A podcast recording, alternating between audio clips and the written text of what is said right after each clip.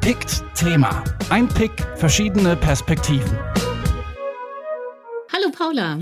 Hallo Andrea. Ja, schön, dass wir uns wieder sprechen. Jetzt ähm, zum Podcast in einer sehr weiterhin besonderen Situation. Was ist denn mhm. unser Thema heute? Ja, in der Tat. Das ist jetzt der zweite Podcast unter Corona, Krisen, Lockdown wie auch immer Bedingungen und dieses wie auch immer ist auch schon unser Thema gewissermaßen. Wir wollen heute über diese Situation, wie sie ist, jetzt sprechen, Mitte Mai, nach einigen Monaten wirklich starker Maßnahmen und des sogenannten Shutdowns, Lockdowns, jetzt die ersten Lockerungen seit einigen Tagen, zum Teil schon seit einigen Wochen vielleicht. Und für heute haben wir uns vorgenommen, über diese Situation jetzt zu sprechen. Weniger also vielleicht wie bislang so eine kontroverse Debatte aufzugreifen, die wir auch miteinander nochmal kontrovers diskutieren, sondern gemeinsam die Ratlosigkeit, das Nichtwissen, das Offenheit, die Offenheit der Situation, die Verunsicherung damit auch und auch unsere Beobachtung zum Thema zu machen. Bekanntlich sind wir beide ja sehr in Social Media unterwegs, du mehr auf Twitter, ich mehr weiterhin auf Facebook. Ähm, und ja, das ist ja ein Ort oder es sind Öffentlichkeiten, in denen eben auch sehr viel gesprochen, geraunt, geschimpft, analysiert, äh, kritisiert wird in Bezug auf die Situation. Und ja, damit wollen wir uns beschäftigen. Auch weil in diese Analyse oder in der Auseinandersetzung mit dieser Situation auf Social Media unsererseits, aber auch von anderen, sehr viel die Rolle von Wissen, von Wissenschaft mitverhandelt wird und uns das besonders interessiert. Das äh, war ja schon mehrmals mal stärker, mal weniger stark unser Thema hier. Also auch eine Selbstreflexion vielleicht auf unsere Position als Geistes- und Sozialwissenschaftlerin in dieser Situation? Können wir beitragen oder nicht? Oder in wie, in welcher Form? Aber auch generell die Beobachtung, das scheint mir auch interessant, ja, wie unsere Gesellschaft hier derzeit, wie wir als Einzelne, wie aber auch die Institutionen, zum Beispiel Universitäten, umgehen mit der Situation und mit der Rolle wiederum von Wissenschaft in dieser Situation. Denn es ist ja klar, brauchen wir gar nicht groß nochmal sagen, aber klar, dass wir in dieser Pandemiesituation sehr stark auf Wissenschaft angewiesen sind und auch sehr stark auf Wissenschaft gucken in Bezug darauf, was sollen wir tun. Ja, also Epidemiologen und Virologen, aber auch SozialwissenschaftlerInnen und auch vielleicht GeisteswissenschaftlerInnen, vielleicht aber nicht so sehr, wie es sollte oder wie wir uns das wünschen oder doch. Also das können wir zum Thema machen. Aber es ist klar, dass Wissenschaft jetzt ja eine unglaublich starke Rolle spielt als Orientierung, als Drehbuch, auch für die Politik, auch für unsere individuelle Praxis. Ähm, also was ist diese R-Nummer oder ne, auch solche Sachen, Metriken und Maßstäbe. Und ich finde total interessant, wie sich das eben jetzt auch verändert hat. Also zum jetzigen Zeitpunkt Mitte Mai. All das ist unser Thema heute. Langer Einstieg, aber ich glaube, das fasst auch genau gut zusammen, wie viele Dinge gerade gleichzeitig oder aus wie vielen Perspektiven man gerade gleichzeitig über Wissenschaft oder eigentlich Wissenschaften im Plural sprechen könnte. Denn ein Aspekt ist ja, dass man sagen kann, oh, es sind wundervolle Zeiten für Wissenschaftskommunikation. Noch nie haben so viele Menschen einem Wissenschaftler zugehört. Der Podcast von Herrn Drosten ist abgegangen. Ja, der ist ja Superstar. Und, ne, ja. Wir sind live dabei, wie Wissenschaft erklärt wird. Jeden Tag gibt es neue Erkenntnisse und die werden erklärt, verhandelt, man kann sich weiter informieren, Menschen tun das auch.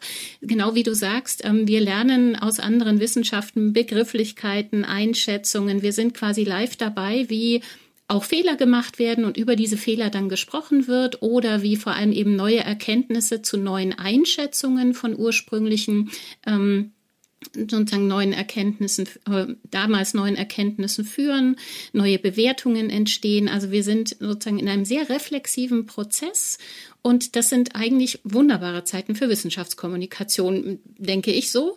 Und gleichzeitig sind wir jetzt in der Situation, wo man sagt, ändert sich das eigentlich gerade? Also die Beobachtung wäre ja so sagen, hm, wir haben eine längere Phase gehabt, in der auch es ein Einverständnis gab, dass Politik unter dieser großen Maßgabe Schutz der Gesundheit einfach Regeln finden muss, die sich nach den Erkenntnissen der Wissenschaft richten und bestmöglich, sozusagen nach dem momentanen, auch vorläufigen Wissensstand, bestmöglich Vorkehrungen treffen. Und das hat sich ja verändert, wäre meine Einschätzung, dass wir Jetzt in der Situation, ja genau, mhm. dass wir momentan in der Situation sind oder eben seit diesem Lockerungsdiskussion, wie man sie nennen, ja nennt, irgendwie ähm, dazu geführt hat, ähm, dass Leute vorsprechen, dass es einen Wettbewerb darum gibt, wer macht sich am beliebtesten, was man alles wieder darf und es nicht ein was geht unter den Bedingungen oder was können wir ermöglichen unter den Bedingungen, dass wir die Gesundheit aller schützen, sondern Gesundheit gegen Wirtschaft, Gesundheit gegen. Also dass so Dichotomien aufgemacht werden und nicht mehr so stark Gesundheitsschutz ist prioritär und dann müssen wir eben schauen, was wir unter dieser Maßgabe alles machen können. Ich habe da, ich nehme das so als Verschiebung wahr. Ich weiß nicht, wie dein ja. Eindruck ist.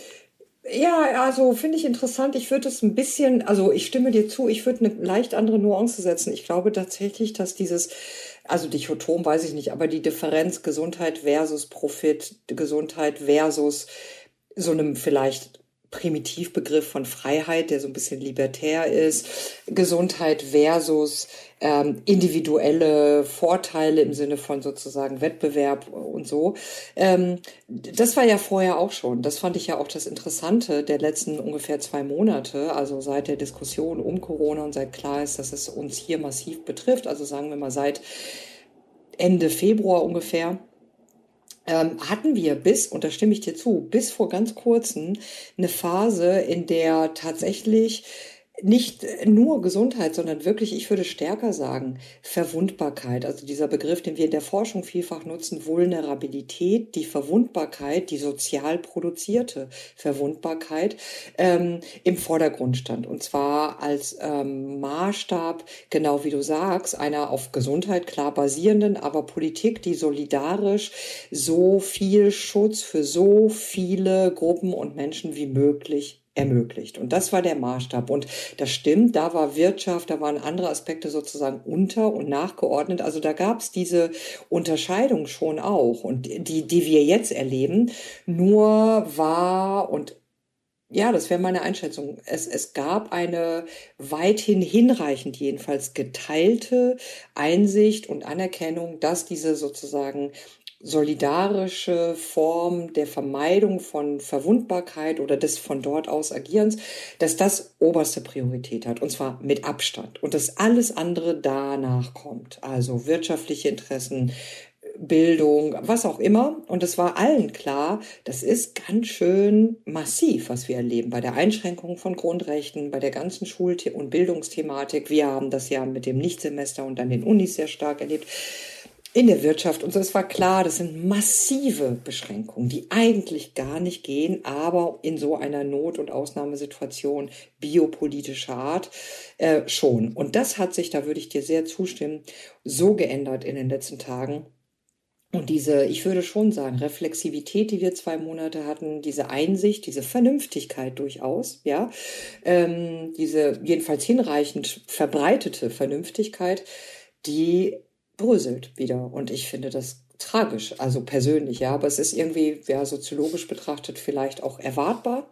Aber das äh, bröselt jetzt weg und da erleben wir so eine autoritäre, populistische Formen, wie du auch sagtest, so eine Art Eskalation um die sozusagen beliebteste Maßnahme. Mhm. Ich meine, einerseits finde ich, kann man das auch ein bisschen nach oder was ich gut nachvollziehen könnte, wäre zu sagen, ja, der Zustand, den wir hatten, der lässt sich ja so auch nicht auf Dauer stellen. Also die Bedingungen, ich meine, für Familien vor allem ist das ähm, eine unvorstellbare Belastung und das geht nicht auf Dauer. Was mich wirklich extrem irritiert ist, wer seine Ansprüche jetzt so vehement nach vorne bringt und wie sozusagen es so ein schnelles Umschalten gibt zwischen dem, ja, natürlich ähm, also es gibt eine Vereinbarung zur Solidarität, weil Gesundheit eben nicht bedeutet, ich schütze mich allein, sondern ich bin darauf angewiesen, dass andere mich auch schützen. Dass das sozusagen nicht dann ein Abwägungsprozess stattfindet und ein sozusagen vernünftiger Prozess in wer muss eigentlich als erstes entlastet werden. Also ich finde diese Lockerungsdebatten deswegen, glaube ich, so skurril, nicht weil sie jetzt nicht in der Vehemenz, in der sie kommen, sondern in den Priorisierungen, in denen sie kommen. Ja, aber das wundert mich nicht. Ich bin da vielleicht ähm, zynisch oder soziologisch und beides informiert sich manchmal ein bisschen äh, wechselseitig, weil aber das ist doch, ne, ist ja klar, Was? ist doch erwartbar. Ich, ich aber kann man das nicht anders machen? Könnte man das nicht besser machen? Könnte man das nicht solidarischer machen und mit einer Priorisierung, die das, was wir ja unbedingt brauchen, nämlich ähm, dass Solidarität weiter lebbar ist, so und ähm, dass Belastungen verteilt werden. Ähm, warum gibt es, also dass es da keinen politischen Willen offenbar gibt, das anders zu gestalten? Es ähm, hat mich schon gerade nach dieser langen, vernünftigen Phase, wo es wirklich stark kooperativ war, ähm, das fand ich dann doch enttäuschend. Also ich, finde gerade selber auch, dass ich mich unglaublich idealistisch anhöre. Aber ich glaube, es hat ja, mit dieser, ja. mit dieser Überraschung vielleicht umgekehrt auch zu tun, dass es so lange so vernünftig ja. war und dass es so gut gelaufen ist und dass wir so eine gute Diskussion hatten über dass man einander schützen kann und dass man nicht alleine sozusagen für seine Gesundheit nur verantwortlich ist. Während jetzt wirklich diese Sprüche kommen, ja, ähm, sozusagen habt mal keine Angst oder ne, wer Angst hat, soll zu Hause bleiben. Dass sowas zirkuliert ähm, und zwar von Politikern ausgesprochen wird, das finde ich eine Ungeheuerlichkeit. Und das ist ein Rückfall, den sozusagen hinter, einen, hinter eine Debattenkultur, von der ich eigentlich dachte, dass wir sie uns in ein paar Wochen erarbeitet hätten.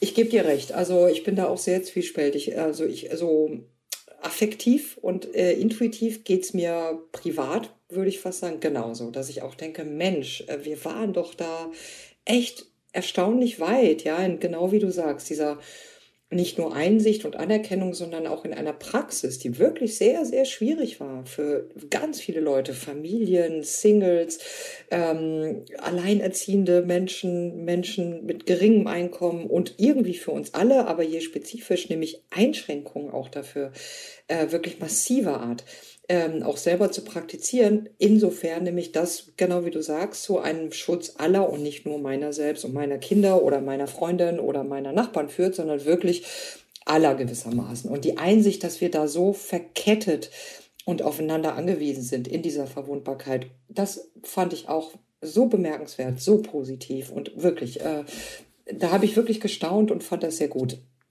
Aber andererseits ist doch klar, weil es äh, historisch gesehen wissen wir und weil es auch in der Gegenwart und auch das wissen wir, es gibt mindestens zwei Art und Weisen, mit dieser Frage umzugehen. Es gibt eine sozusagen traditionell moderne, virile, toxisch männliche und das meint klar nicht jetzt irgendwie Männer, sondern ne, das können Frauen oder andere Geschlechtlichkeiten auch sein, aber sie ist als männlich kodierte Form des Besiegens, des Beherrschens, des Niederringens, des Überwindens, des Risikos. Äh, das ist die Rhetorik, die wir jetzt sozusagen erleben, die sich ja auch realisiert in diesen sehr martialischen zum Teil Rhetoriken, also Krieg gegen den Virus und so weiter. Ähm, oder es gibt eine Antwort, die sehr viel schwächer in Anführungszeichen scheint, ähm, die reflexiver ist, äh, die auch darin besteht, zu anzuerkennen, dass wir auch das gar nicht komplett immer beherrschen können, dass wir Praktiken entwickeln müssen, politischer, medizinischer, individueller, politischer, aller Art, ähm, um mit diesem Problem sozusagen zu leben, was ja nicht heißt, Juchai, dann werden wir halt alle krank, sondern im Gegenteil. Die heißt, wie können wir uns aber auch wechselseitig in der Einsicht, dass wir es da miteinander zu tun haben und dass wir das nicht alleine können, ähm, wie können wir da wechselseitig aufeinander aufpassen gewissermaßen, also solidarisch sein und ähm, so und dass diese Position schwächer ist in der gegenwärtig verfassten Gesellschaft, das muss uns nicht wundern. Das ist ja irgendwie auch klar. Insofern teile ich die Einschätzung, dass wir uns beide vielleicht ein bisschen naiv anhören. Aber es gibt auch ein Recht darauf, ähm, und es gibt gute Gründe für so eine, ich würde es ja auch nicht Naivität nennen, sondern für die Hoffnung ähm, und, und, und den Kampf, ja mal sehr pathetisch zu sprechen, oder die, den Einsatz dafür, dass wir doch eben zu dieser ethischen Haltung kommen, eines Miteinanders auf der Grundlage der Einsicht in die, in die Verwundbarkeit. Und aber wir erleben, dass das jetzt eben wieder ja, wegbricht und wegbröselt. Mhm. Ich habe ja die Hoffnung insofern noch nicht ganz aufgegeben, als ich ja davon ausgehe, dass das alles, diese ähm, nach der Pandemie Rufe ja einfach alle viel zu früh kommen und dass wir uns viel mehr auf ein, wie leben wir mit der Pandemie noch eine ganze Weile einstellen sollten und nicht das, ne, die Lockerungen quasi als Vorgriff auf, jetzt wird es ja wie früher ähm, verstehen sollten. Und von daher, glaube ich, wird es noch eine ganze Weile an Aushandlungsprozessen und immer wieder neuen Aushandlungsprozessen hoffentlich geben oder Gelegenheit dazu geben, ähm, wo man auch vielleicht ähm, stärker jeder in den Institutionen, in denen er ist, also jetzt nicht ausgehend von der Politik gesprochen, sondern tatsächlich von dem, wie wir Gesellschaft gestalten, fragen, was Einzelne tun können in ihrem Umfeld, um ähm, was zu bewirken. Also ne, ich, ich marschiere gerade in Richtung Universität. Ähm, zu sagen, ja, okay, ähm, bestimmte Dinge, klar, die werden geregelt ähm, von den Landesregierungen, ähm, von den Landesministerien, ähm, aber wir haben alle auch Gestaltungsspielräume und wir müssen gucken, dass wir die Diskussion in einer Weise führen, die vielleicht auf dieses Leben mit der Pandemie und auch den Schutz bestimmter Gruppen sozusagen stärker abzielt und nicht dieses, hoffentlich kommen wir bald alle in die Präsenz, so als Beispiel. Mhm. Ne? Ich glaube, ja, äh, ich stimme dir zu und ich glaube, das ist ganz interessant, weil sich da sowas wie äh, Hochschul-, Universitäts-, Forschungs-, Wissenschaftspolitik, auf die du gerade abziehst und darüber sprechen wir gerne gleich, ähm, also parallel ist zu dem, was ich sonst jetzt auch für den Bereich von Care, Fürsorge und so, ne, ähm, jetzt auch ähm, im Sinn hatte hatte, nämlich wiederum von der empirischen Wirklichkeit ausdenken, dass wir es miteinander nur äh, hinkriegen, auch in, in dieser Form des, des Solidarischseins und der, der Gestaltung von den echten Verwundbarkeiten aus. Das betrifft den Bereich der Gesellschaft insgesamt, gerade in Bezug auf Care, ja, gerade mit der Pandemie, Familien, diejenigen, die in diesen Berufen arbeiten, Krankenschwestern, Einzelhandel und so weiter. Und eben nicht denken, Homeoffice von dem Autor oder dem Anwalt oder so her. Und es trifft genauso die, diese Form sozusagen, wie wollen wir die Zukunft gestalten, trifft dann genauso auch für die Universitäten oder die Hochschulen und, und, und dem äh, Forschungs- und Wissenschaftspolitik zu. Auch da war ja immer unser Anliegen, nicht von der Idealisierung spezialisierten Superprofessoren, wie wir es sind, im Sinne von sehr privilegiert, abgesichert, und auch ein Einkommen, egal was passiert, herzudenken, sondern zu denken von den äh, Prekaritäten, von den prekär Beschäftigten, äh, von den ähm, sogenannten Mittelbaumenschen in kurzfristig sozusagen befristeten Verträgen und so weiter, weil das die Normalität ist. Also da sehe ich eine Parallele in diesem Denken auf die Zukunft hin, ob jetzt mit Pandemie oder vielleicht auch mal postpandemisch, wenn es mal eine Impfung oder so gibt. Aber es bleibt immer die Herausforderung, um es nochmal pathetisch zu sagen, dass wir Gesellschaftsgestaltung mal denken könnten. Das ist nichts Neues, aber wir hätten jetzt vielleicht nochmal mehr eine Öffnung dahin, eben von der Solidarität aus ähm, mit eben denjenigen, die verwundbar sind und mit der Anerkennung, dass Verwundbarkeit zwar irgendwie universal ist, aber doch immer je spezifisch. Also eben nicht zu denken von idealisierten, privilegierten, elitären Positionen aus. Aber ich bin gerade nicht besonders zuversichtlich an der Stelle, muss ich doch jetzt leider sagen, weil ne, die, die, der realistische Blick zeigt, und das ist nichts Neues, da müssen wir natürlich uns nichts vormachen. Das ist ja seit Jahrhunderten so, dass eben bestimmte Gruppen bestimmte Lobbys haben und bestimmte Argumente und bestimmte Ideologien und bestimmte Diskurse, ähm, ja, gegen die schon viele versucht haben anzukommen. Ich kann es gerade nicht anders sagen. Ähm, und mich erschüttert schon sehr, gerade in Bezug auf diese Care-Thematik, wie wenig nachhaltig das doch jetzt ist. Ja, diese Sonntagsreden mit dem Balkon klatschen und toll, super schön, aber mehr Geld, es ist irgendwie vom Tisch. Ja, das ist unfassbar, finde ich. Und genau dasselbe mit den Familien, ja, wie toll und doll. Aber bis die mal überhaupt, äh, oder wir, überhaupt mal zum Thema geworden sind des Politischen, das sieht man an dieser Leuphana an der, an an der, an den Empfehlungen der Akademie und so weiter, ja. Es kommt da kaum vor. Es kommt alles Mögliche vor. Also, ja, dieses ganze, muss man sagen, wohlfeile Gerede politisch von systemrelevanten Tätigkeiten und Berufen, my ass auf gut Deutsch, ja, da bleibt Hand, also Geldwert und in, in Bezug auf Ressourcen und politischer Gestaltung nicht viel von übrig. Und das ist mein letzter Punkt an der Stelle, weil du das nochmal so angesprochen hast. Ja, individuelle Praxis und an einem Ort, wo wir sind, total unterschreibe ich gerade ich, wir als privilegierte Personen, ne, müssen das machen. Das tun wir, glaube ich, auch irgendwie.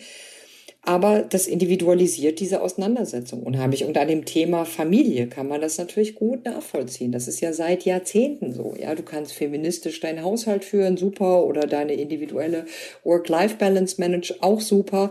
Aber das löst gerade das strukturelle Problem nicht, sondern ich würde inzwischen sagen, es vertieft es noch fast, weil es eben nicht als strukturelles adressiert wird. Und das bleibt auch so.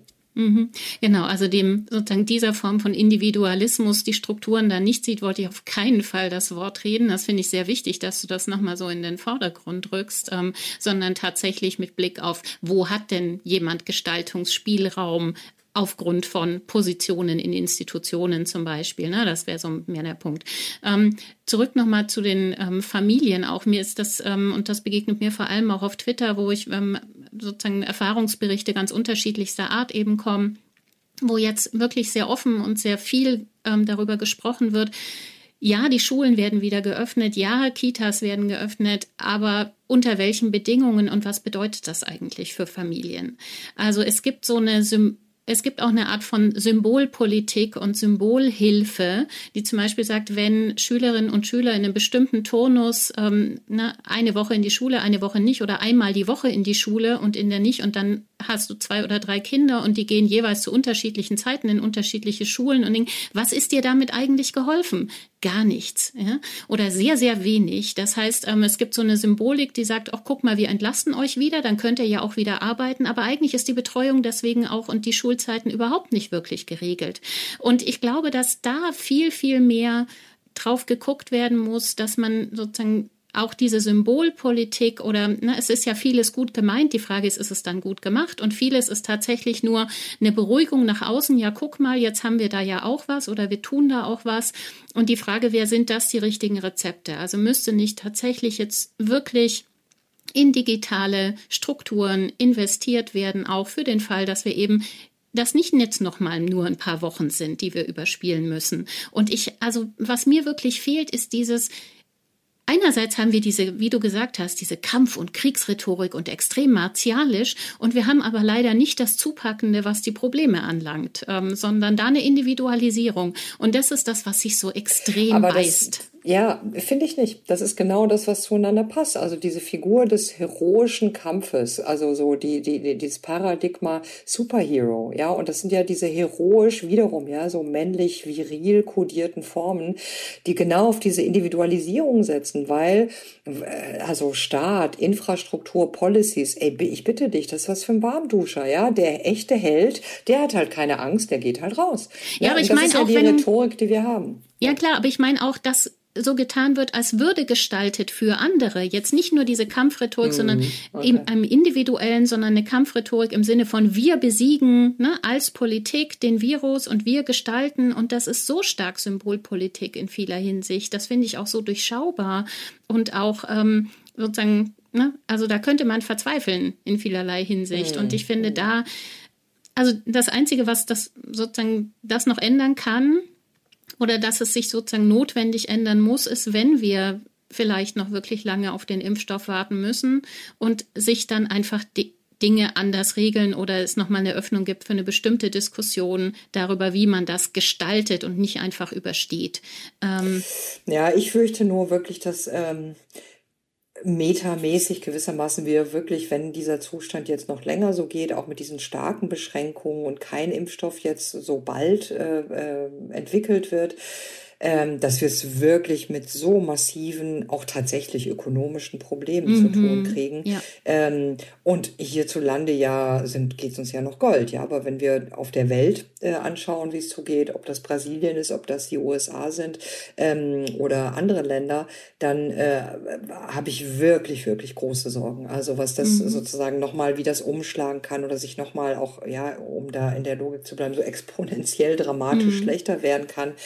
Und auch hierzulande, weil dann ist wirklich, ich meine, die ganzen Hilfspakete, die wir haben, die sind mehr oder weniger symbolisch, aber zum Teil ja nicht. Äh, mm, ja, zum Teil sind sie gut. Ich ja. weiß nicht, ja, genau. Also ich weiß nicht, wie lange das dann noch äh, geht, dass man sagen kann, man subventioniert äh, Kulturschaffende oder ähm, andere Sektoren oder bestimmte Branchen. Ähm, also dann, dann haben wir hier nochmal ich weiß nicht, ob ich sagen soll, ganz andere Probleme, aber auf einer ganz anderen Skala. Mhm. Ähm, und, und das, das macht mir ganz große Sorgen, mhm. wirklich ernsthaft. Also dann fürs, schon auch schon fürs nächste Jahr. Ja, mhm. also das ist ja, das Geld muss ja irgendwo herkommen, um es ganz, ganz platt zu sagen, für die, für die Unterstützung, für die Subvention, für die Hilfsmaßnahmen.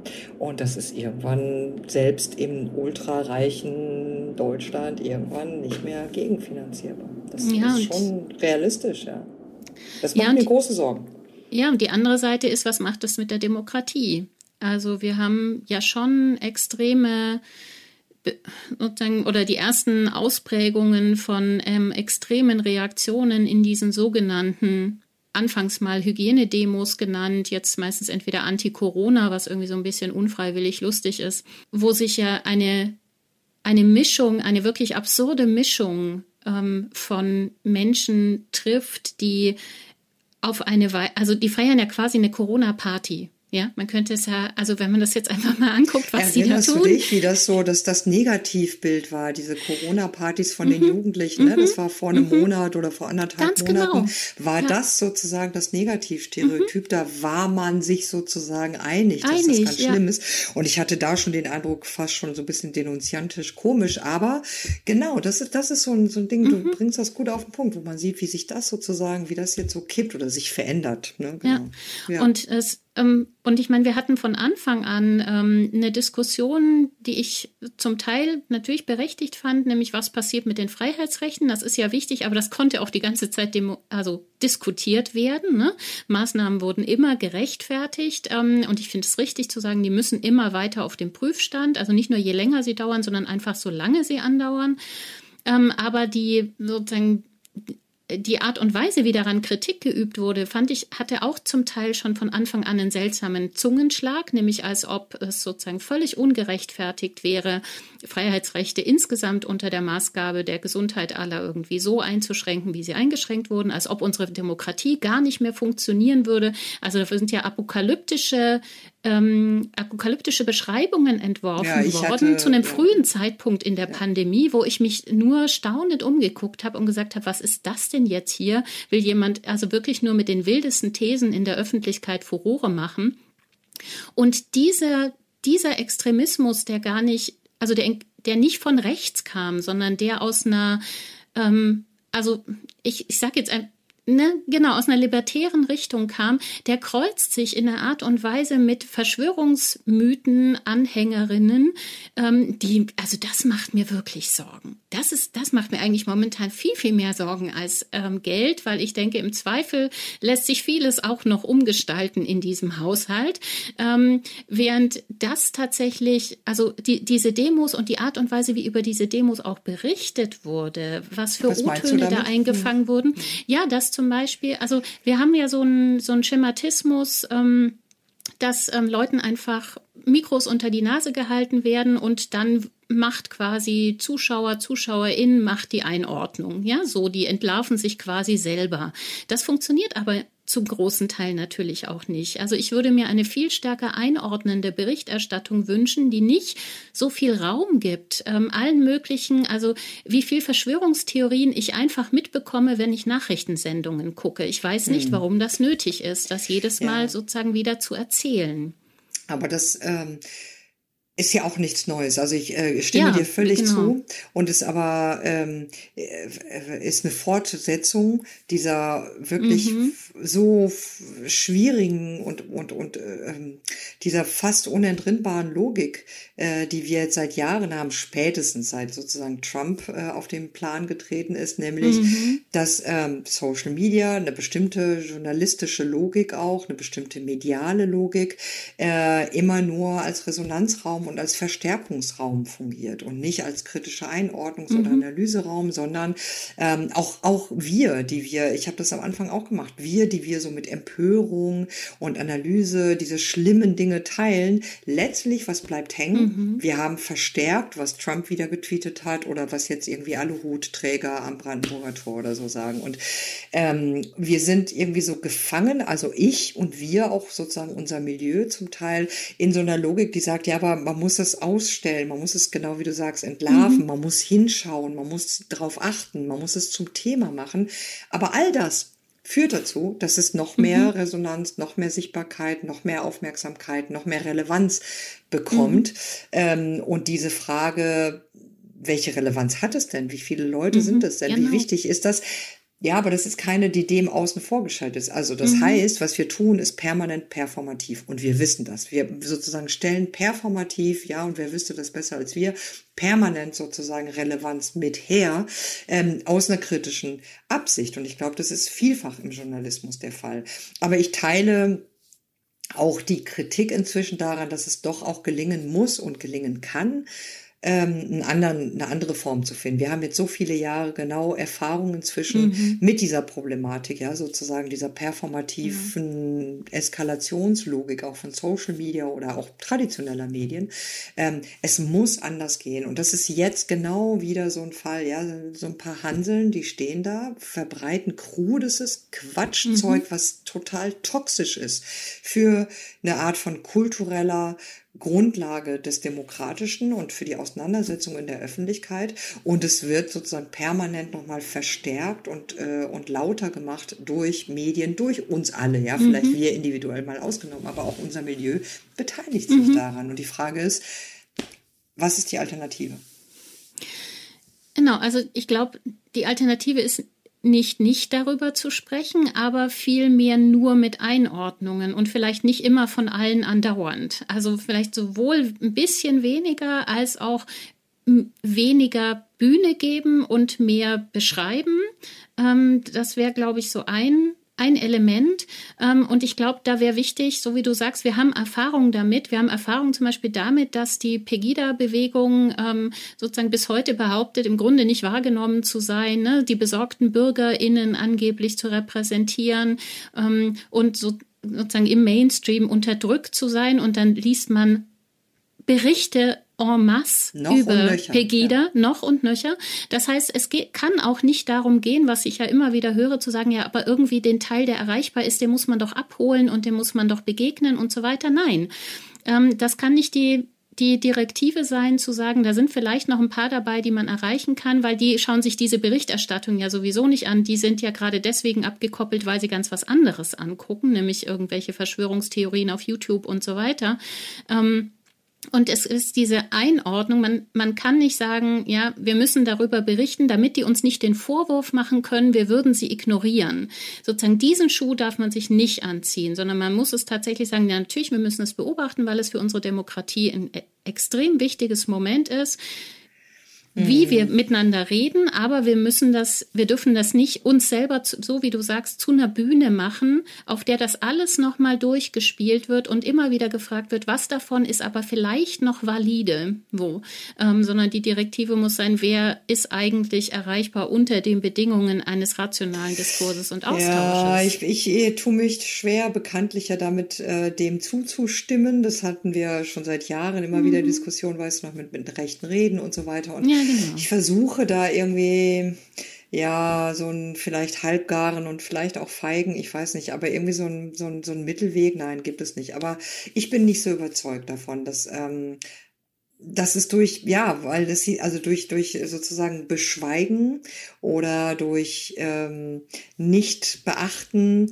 dass sich das dann auflöst oder Aber das war auch nicht mein Punkt. Ich ja, habe nicht gesagt, beschweigen mal, und nicht beachten, so klar, aber weniger. Mir ist es so klar, ja, aber also, wenn, ich stimme dir zu, wenn es ähm, darum gehen muss, bestimmten ähm, autoritären, populistischen, antidemokratischen, verschwörungsmythischen Reden und Rhetoriken, ähm, sich mit denen so auseinanderzusetzen, dass klar wird, und zwar den Leuten, die sie reden selber, aber vor allem dem Publikum, das da irgendwie guckt und nicht so recht eine Haltung oder so dazu hat oder so, dass es also darum gehen muss, das sozusagen argumentativ auseinanderzunehmen oder dem was entgegenzusetzen oder das irgendwie zu analysieren und einzuordnen einzuordnen, dann muss man ja auch darauf schauen und sich auch damit auseinandersetzen. Eben nicht in einer naiven Weise, die das nur verstärkt, mhm. sondern die das einordnet. Soweit sind das wir uns ich. einig. Ja, aber was heißt das konkret?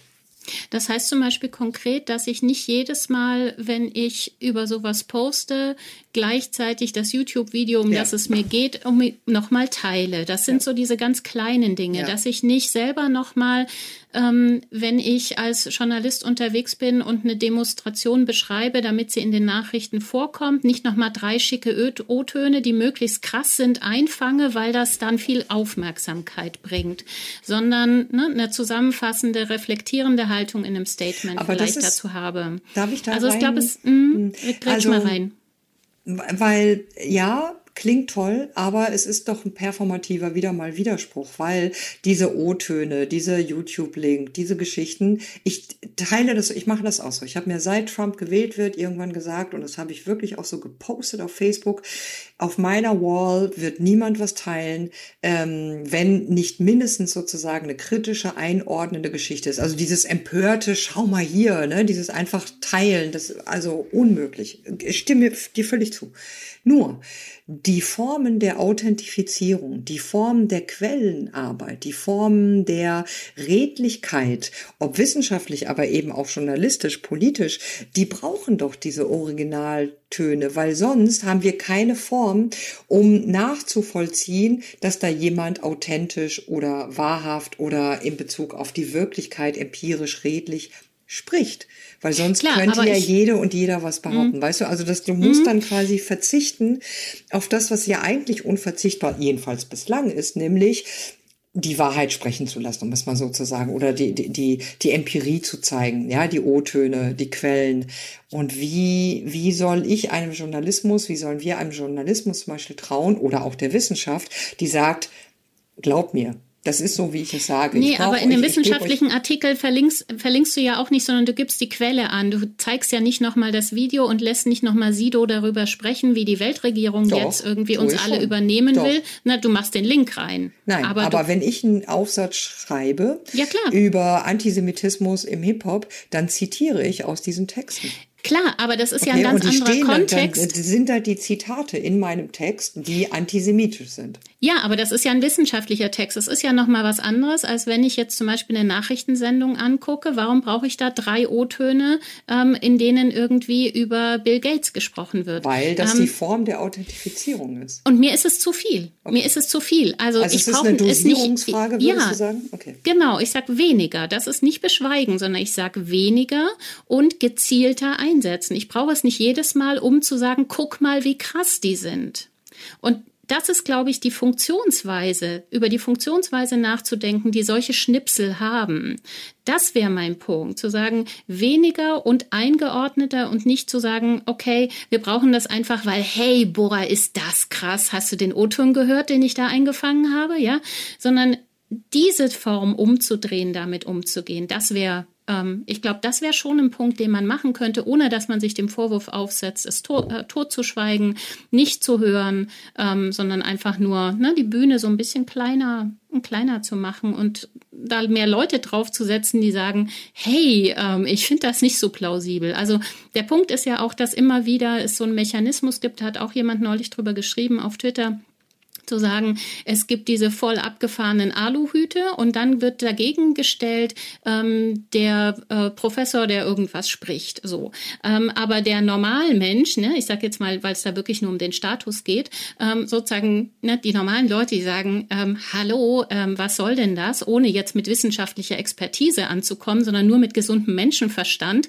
Diese Position spielt zum Beispiel eine viel zu geringe Rolle, sondern es wird auch sozusagen ne, also und ich verstehe, glaub, um also es gibt sozusagen, das ist geht's. ja eine Form des Hufeisens sozusagen, mhm. ne? wenn man so an beiden mhm. Enden den Aluhutträger und dann diesen irgendwie Superprof oder die Superprofessorin vielleicht ja auch mal, ähm, dann hat man gewissermaßen Extreme im Sinne von jetzt nicht unbedingt radikal in ihren Ansichten, aber sozusagen extrem äh, partikular in ihrer Wissensform. Und äh, der, den du jetzt ansprichst, den Common Sense oder die Leute dazwischen, Common Sense finde ich auch ein bisschen schwierig, aber schwierig, ja. ich, ich, weiß, was du meinst und ich genau. glaube, das ist auch nachvollziehbar nachvollziehbar. Also eher zu sagen, es gibt auch ein Norm, naja, so, so ein pragmatisches Alltagswissen, was sagt, hey, diese Spinner, die sollen mal aufhören, da so rum zu verschwören, aber der Wissenschaftler könnte vielleicht auch mal oder die Wissenschaftlerin könnte auch mal verständlicher sprechen. Also, also da, ähm, und, und das andere hat eher so eine Funktion von Hufeisen, wo beide nicht ernst genommen werden können oder beide so als so, so partikulare Extreme erscheinen und sich eigentlich ganz viele Menschen da gar nicht wiederfinden oder da nicht so, ne, sich, sich selber in Bezug darauf ähm, dazu setzen können. Ja, das finde ich interessant.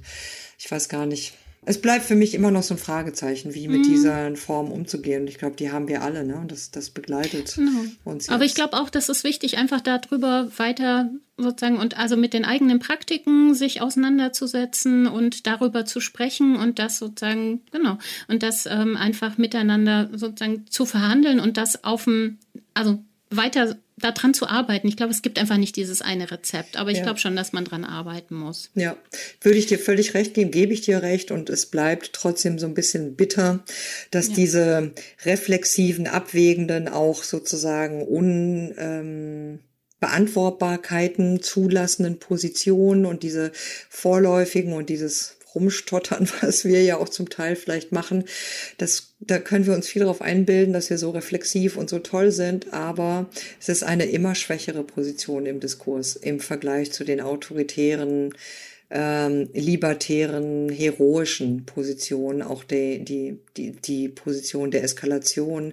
Und ähm, ja, ich fürchte, dass wir da immer den kürzeren gewissermaßen ziehen, diskursiv. Und ich hatte eine Zeit lang jetzt die Hoffnung, dass es vielleicht nicht so ist, ne, in den letzten Monaten, aber im Moment bin ich da leider auch etwas ähm, frustriert an der Stelle. Aber genau wie du sagst, es bleibt uns ja auch nichts anderes übrig. Ja, wir können ja jetzt auch nicht irgendwie zynisch äh, alles sozusagen jede Verantwortung fahren lassen oder auf Zukunftsgestaltung verzichten. Insofern bleibt es ähm, bleibt es eine Herausforderung. Ja, in diesem Sinne hoffe ich, dass alle mit uns mitgedacht haben und was damit anfangen konnten. Und ähm, ja, in diesem Sinne bleibt gesund, wie man äh, inzwischen sagt. Äh, passen wir aufeinander auf. Das ist mir die die noch liebere äh, Grußformel. Und ähm, dann hören wir uns bald wieder. Und vielen Dank, Andrea. Vielen Dank, Paula. Bis bald. Bis bald. Tschüss. Tschüss.